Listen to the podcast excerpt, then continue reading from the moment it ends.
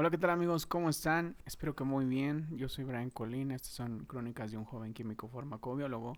Y el día de hoy tenemos temas muy importantes, muy eh, pues llamativos eh, para el, sector de la química farmacéutica. Espero que les guste mucho. Vamos a estar tocando temas sobre cómo evaluamos los estadísticos de la exposición a tóxicos. También un término que se llama PROVIT que, del cual vamos a hablarles eh, en este podcast, que espero que sea de su, de su agrado. ¿Y qué rayos es un, es un Probit? Entonces, si les gusta, quédense acompáñenme para este podcast porque es muy interesante para eh, todos ustedes. Eh, comenzamos. Antes de entrar en, a fondo con esto de los Probit, hay que revisar cuál es la relación de dosis-respuesta en, ensayos de toxicidad de animales. Eh, muchas veces eh, no tenemos una, la idea clara en cuanto a una, relación individual o una relación cuantal. Eh, por experiencia propia afirmo que esta relación a veces cuesta un poco de trabajo entenderla. Si le decimos textualmente la relación individual o graduada es la respuesta que tiene un solo organismo a diferentes dosis de un químico. Y la relación cuantal es la distribución de las respuestas individuales de una población si se obtiene al aplicar a toda una población varias dosis de un químico y así graficar el conjunto de respuestas. ¿Qué rayos es esto? Bueno, para entenderlo mejor vamos a ejemplificarlo con mm, un ejemplo de relación individual. Si se administra un inhibidor de la acetilcolinesterasa, se grafica el porcentaje de inhibición, que sería la respuesta según la dosis administrada, por kilogramo de peso. Normalmente uno sabe que a dosis más altas los porcentajes de inhibición de la acetilcolinesterasa van a aumentar. Hay que notar además que la acetilcolinesterasa existe otra enzima llamada carboxilesterasa, ¿eh? que tiene una configuración química muy parecida a esta. También se une a ella. Entonces, vamos a mantener la mayor afinidad por la colinesterasa, pero cuando se incrementan las dosis también empezamos a ver cómo se inhibe la otra enzima. Em, bueno, ahora podemos ver, este es el otro ejemplo de la relación cuantal. A este tipo de respuesta en toxicología se le llama del todo o nada. ¿Por qué? Porque se clasifican los individuos como responde o no responde. No eh, estamos, digámoslo, no estamos graduando la respuesta, simplemente sí o no.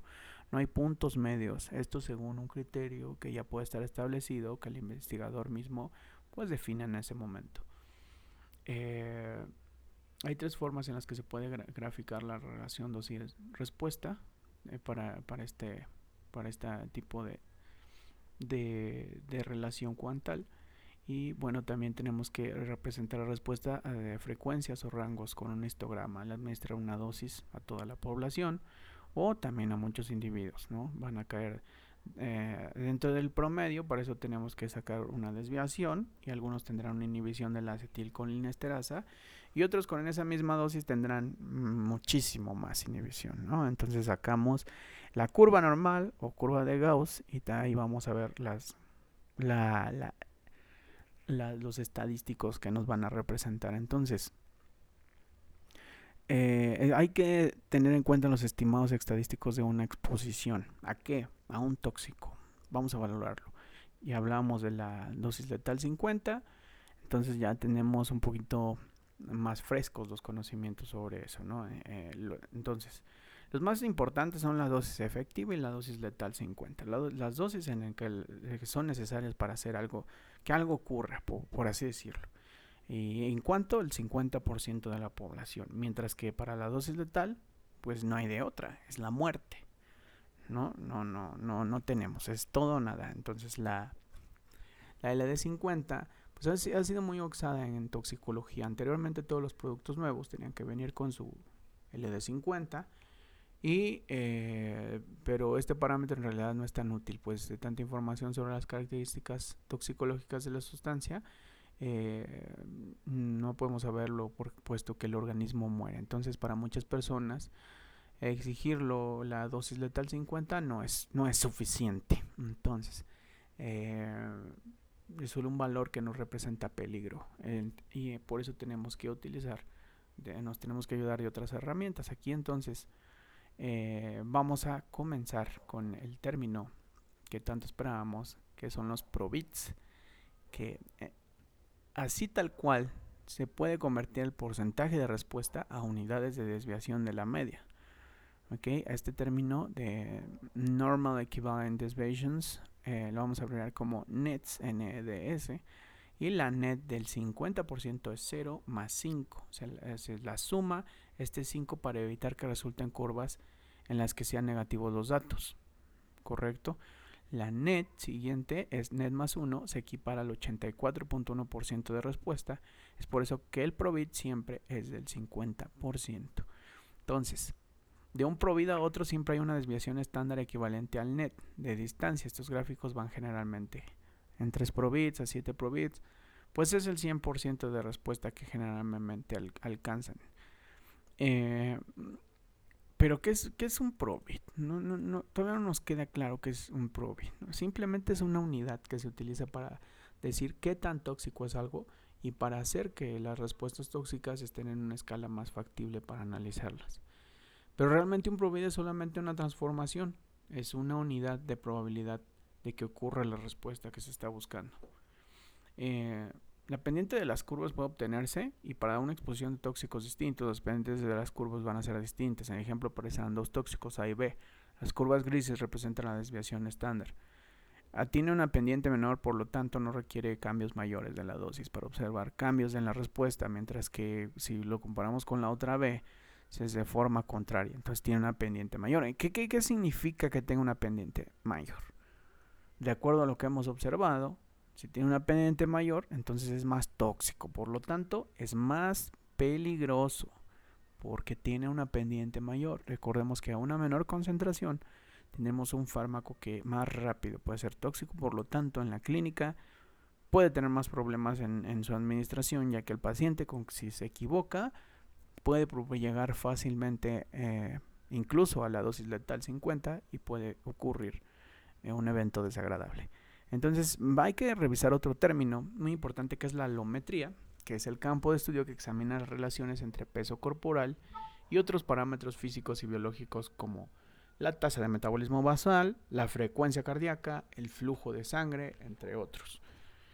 Es importante porque los estudios de toxicidad se hacen en animales y estos tienen una masa diferente, no van a tener siempre el mismo peso, incluso ah, vamos a tener cepas diferentes. Entonces, la alometría es hacer cálculos basados en varios parámetros como tasas de metabolismo, entre otras cosas, con los estudios de alometría que se han obtenido, eh, han, sido recabados en, tablas que son específicas.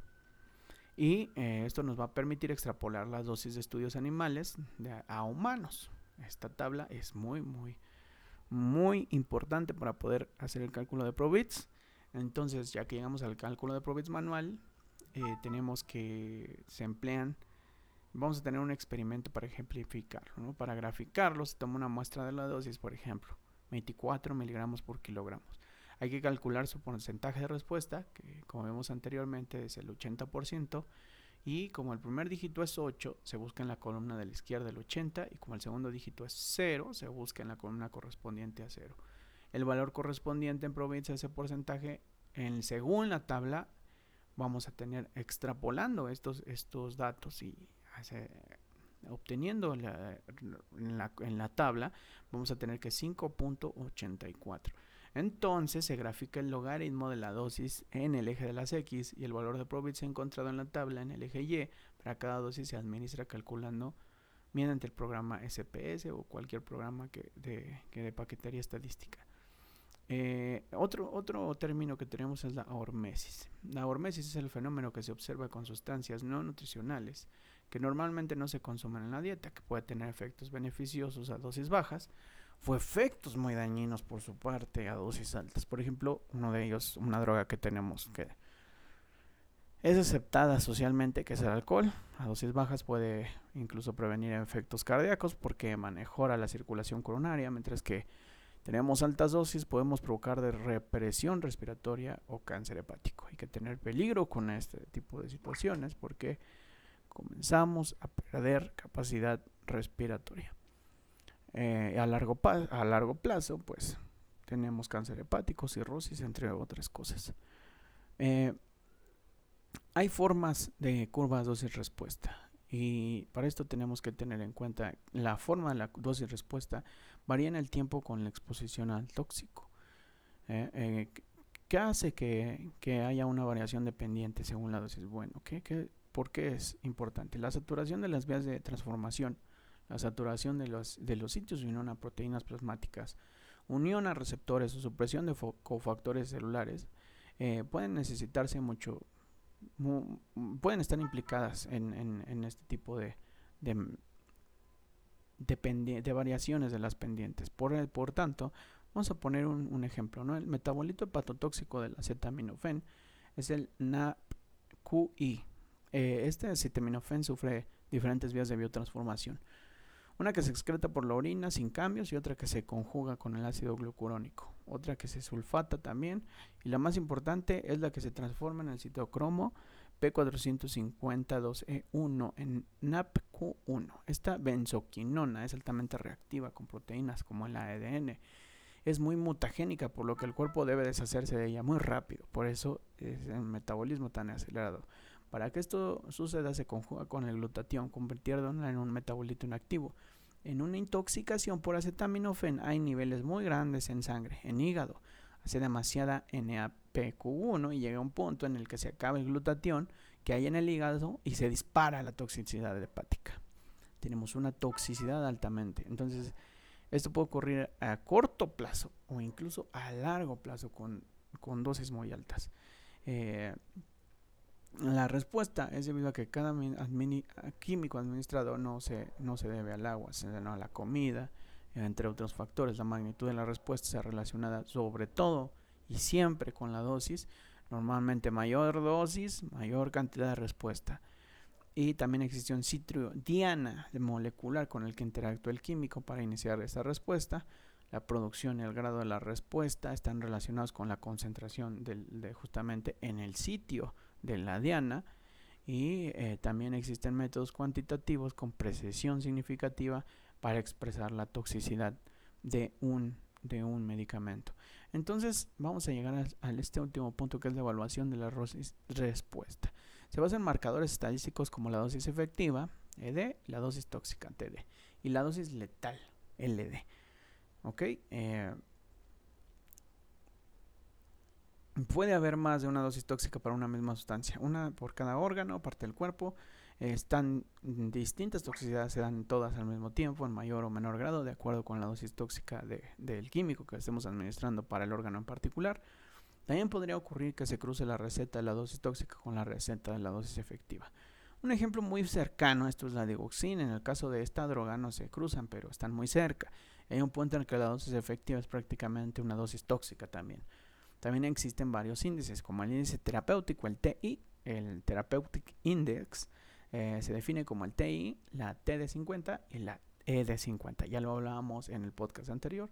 Este índice tiene la desventaja de que solo nos dice puntos medios del 50% de la población.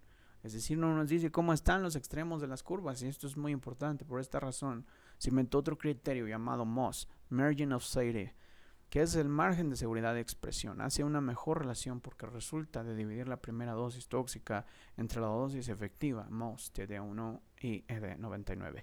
Entonces, dice que por separadas, a qué tan juntas están las recetas de dosis tóxica y dosis efectiva de una forma, eh, digámoslo así, más descriptiva. Estos índices nos dicen qué ocurre a la exposición crónica. Para evaluar esto se crea el índice de cronicidad es muy diferente, que se define como la dosis tóxica 50 del primer día entre las dosis tóxicas 50 del día 90. Se expresa como CI, que es igual a TD50 y D entre TD50 90D. Esto tomando en cuenta que se administra el tóxico a los mismos animales durante 90 días. Aquí es muy importante recalcar que tiene que ser en los mismos organismos. Entonces, para un tóxico que no se acumule, se le da la primera dosis, se va a eliminar en la segunda, se elimina y así sucesivamente, sucesivamente, hasta que la dosis 90, que será la misma dosis que la primera, y CI sería 1. Pero si hay acumulación del tóxico, hay que ir disminuyendo la dosis cada día. ¿Por qué? Porque si siguiera dando la misma dosis todos los animales se morirían, se morirían todos. Entonces el ejemplo de dosis del primer día hay que tenerlo en cuenta. Espero que les haya gustado mucho este podcast. Mi nombre es Brian Colín y estos son Crónicas de un joven químico farmacobiólogo. Nos vemos hasta la próxima.